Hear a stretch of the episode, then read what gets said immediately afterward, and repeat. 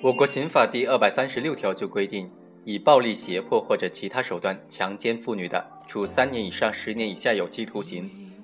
奸淫不满十四周岁的幼女的，以强奸论从重处罚。强奸妇女、奸淫幼女有下列情形之一的，处十年以上有期徒刑、无期徒刑或者死刑。第一，强奸妇女、奸淫幼女情节恶劣的；第二，强奸妇女、奸淫幼女多人的。第三，在公共场所当众强奸妇女的；第四，二人以上轮奸的；第五，致使被害人重伤、死亡或者造成其他严重后果。那么，如果被告人采取了足以导致被害人伤亡的暴力手段来实施强奸，并且最终导致了被害人死亡结果的发生，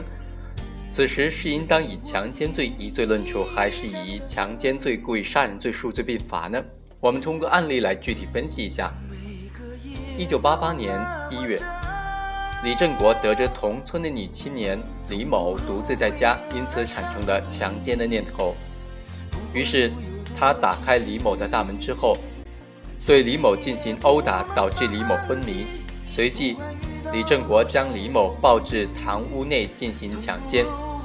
后来，李振国就发现李某已经死亡了，因此将他的尸体。藏匿在现场的地窖之内。经过鉴定，被害人李某是被他人用质地较硬的钝器打击头部，导致头颅严重损伤而死亡的。一审法院就认为，被告人李某为了实施强奸而进入被害人家中，采取暴力手段强奸妇女，其行为构成强奸罪。李振国强奸妇女并且导致被害人死亡，属于强奸的结果加重犯。因此，判决李振国犯强奸罪，处死刑，缓期两年执行，剥夺政治权利终身。二审法院就认为，被告人李振国以暴力手段强奸妇女，其行为构成强奸罪。鉴于其认罪态度较好，并且赔偿被害人亲属部分经济损失，因此对其判处死刑，可以不立即执行。但是李振国在强奸犯罪当中使用暴力，导致被害人死亡，情节极其恶劣，后果极其严重，应当限制减刑。在本案中，对于被告人李振国实施的犯罪行为是构成强奸罪的一罪，还是构成强奸罪、故意杀人罪两罪呢？有不同的意见。一种意见就认为，李振国出于灭口的动机，在实施强奸的过程当中杀死被害人，其行为。分别构成故意杀人罪和强奸罪。另外一种意见则认为，李振国为了达到奸淫被害人的目的，采取足以导致被害人死亡的这种暴力手段，其实施的暴力行为是强奸罪的手段行为，因此构成强奸致人死亡，以强奸罪一罪论处即可。综合来看呢，我们认为，呃，最后一种意见是比较恰当的。首先，采取足以导致被害人伤亡的暴力手段来强奸的，该暴力手段造成的伤亡后果属于强奸罪的加重构成要素。行为人采取足以导致被害人伤亡的暴力手段，意图实现奸淫目的的，该暴力手段和奸淫目的并不矛盾，属于强奸罪范畴内的暴力手段，不会另外构成故意杀人罪。其一。强奸行为人使用暴力或者其他手段对被害人进行加害，其目的是为了压制被害人的反抗，使其奸淫能够得逞。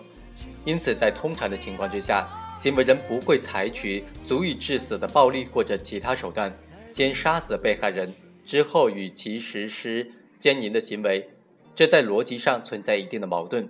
但是如果先前行为人使用的暴力或者其他手段，并没有立刻导致被害人死亡，则行为人完全可以在被害人丧失反抗能力，但是没有死亡的时候实施犯罪行为。此时先实施的手段行为和后实施的目的行为之间并不矛盾。其二，刑法将强奸致使被害人重伤死亡的情形规定为强奸罪的加重犯，意味着立法上已经将足以致使他人伤亡的暴力或者其他手段。纳入强奸罪的范畴，与抢劫、绑架等等犯罪一样，强奸罪也是典型的复合行为犯，即由数个相对独立的行为复合而成的犯罪形态。强奸罪包括手段行为和目的行为。手段行为即使用暴力、胁迫或者其他手段，压制被害人反抗的行为。目的行为即行为人对反抗能力被抑制的被害人实施奸淫的行为，二者构成完整意义上的强奸行为。刑法规定，强奸致使被害人重伤死亡，既包括目的的奸淫行为导致被害人重伤死亡的情形，也包括手段行为导致被害人重伤死亡的情形。前者主要是指因强奸妇女、奸淫幼女导致被害人性器官严重受损，或者造成其他严重伤害，甚至当场死亡或者因治疗无效死亡等等情况；后者主要是指因对被害人实施殴打、勒颈、麻醉等等犯罪行为导致被害人重伤死亡。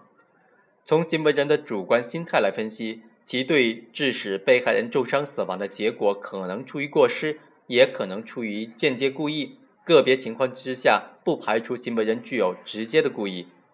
如行为人明知注射过量麻醉药会导致人死亡，为奸淫的目的而对被害人进行过量注射，并在其死亡之前实施奸淫，此时行为人采取的是麻醉手段，兼具有压制反抗和灭口的性质，对死亡结果持直接故意的心态。但一般情况下，手段行为实施在前，目的行为实施在后。如果在强奸行为达到既遂之后，实施完毕之前，行为人仍然可能使用暴力或者其他手段持续的压制被害人的反抗，使其强奸行为得以完成。此时，行为人所使用的暴力或者其他手段和目的行为并存，并且服务于目的行为，因此仍然属于强奸罪的手段行为。由此造成被害人伤亡，属于强奸罪的加重犯。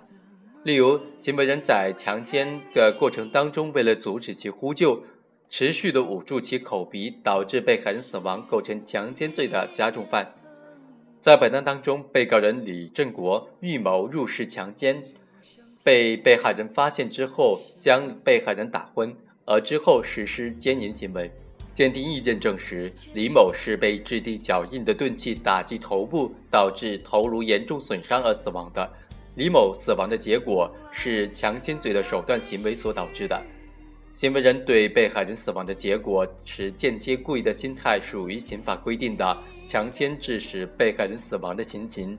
不应当再认定为故意杀人罪。其次，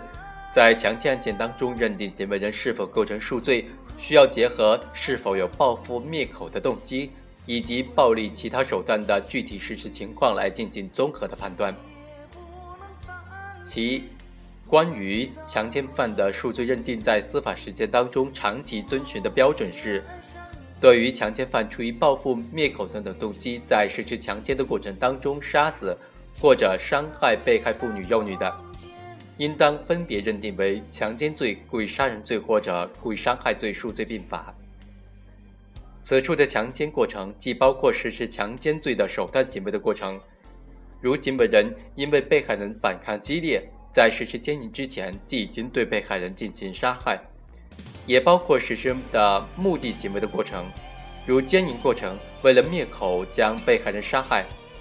这种情形在实践当中更为普遍，也就是说。因为强奸犯罪构成数罪的，一般都具有报复灭口的动机，该动机是认定数罪的必要条件之一。其二，行为人具有报复灭口动机的，并非一律构成数罪，还需要结合其采取的暴力其他手段的具体实施情况来综合判断。认定强奸行为构成数罪，原则上要求行为人实施了数个暴力或者其他的行为，分别服务于。奸淫目的和灭口动机，如果行为人仅仅实施了一个手段行为，且该行为同时服务于奸淫的目的和灭口的动机，因此也会只能构成强奸罪一罪，否则便是对该行为的重复评价。例如，行为人将被害人捆绑至偏僻的山区的树上，实施奸淫之后故意不放下来，导致被害人死亡，其行为仅仅构成强奸罪一罪。前文所列举的对被害人过量注射麻醉药的例子，也属于强奸罪的一罪的情形。在本案当中，被告人李振国潜入被害人李某家中，意图强奸，其与李某素无仇怨，也没有证据显示其有报复的动机。李正国被李某发现之后，立即将李某打昏，对其实施奸淫。奸淫之后，并没有对李某实施进一步的加害，对李某的死亡持放任态度。其实施的暴力行为仅服务于奸淫的目的，无论是从报复灭口的动机的有无，还是从实施的暴力行为的个数来分析，都达不到构成数罪的要求，仅仅构成强奸罪一罪。因此，在强奸犯罪案件当中采取暴力手段造成被害人死亡是认定一罪还是数罪呢？